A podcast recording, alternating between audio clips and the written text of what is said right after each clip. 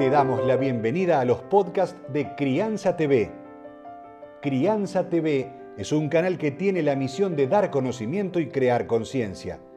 Un medio en el cual encontrarás a especialistas y profesionales que hablan de temas desde el embarazo, parto y lactancia, como de la crianza en todas sus etapas, así como también de educación, tecnología, estética, alimentación, medio ambiente y valores.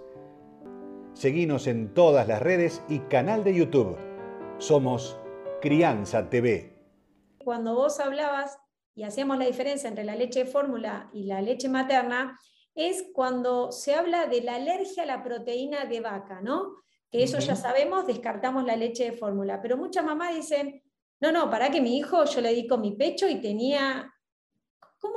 Digamos la verdad de eso, ¿no? Jamás va a haber una... A ver, eh, hoy, hoy, hoy, dijiste que la leche de fórmula no sabemos de dónde viene, es decir, la leche de vaca hoy día es, es un producto de extracción intensiva, tres veces por día, de vacas que viven en Finlot, que viven todas hacinadas, con luz, mal alimentadas o alimentadas con, con, harina de pescado, con, con, cosas que no hacen bien, y el producto de lo que producen esas vacas, la leche, después se, se, le saca la crema y la industria hace malabares con ella, agregándole cosas y sacándole cosas, pero realmente no se sabe ni siquiera qué es eso que, se, que toman los niños. Entonces, eh, la leche artificial es realmente es muy peligrosa.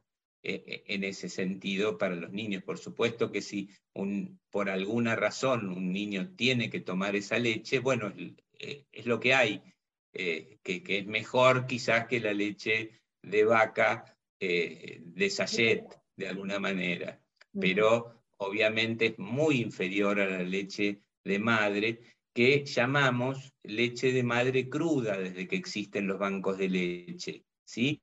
Porque los bancos de leche hacen leche, eh, eh, de alguna manera la analizan y la pasteurizan para eliminar todos los elementos que potencialmente puedan ser dañinos para el bebé.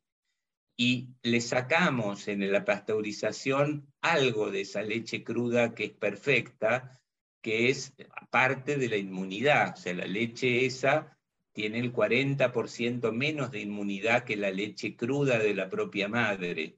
Lo que pasa que justamente la leche de los bancos de leche es para darle a niños que por alguna razón su propia madre no tiene leche suficiente en ese momento de la evolución de ese prematuro hasta que la pueda recuperar o madres que tengan alguna enfermedad que no puedan amamantar.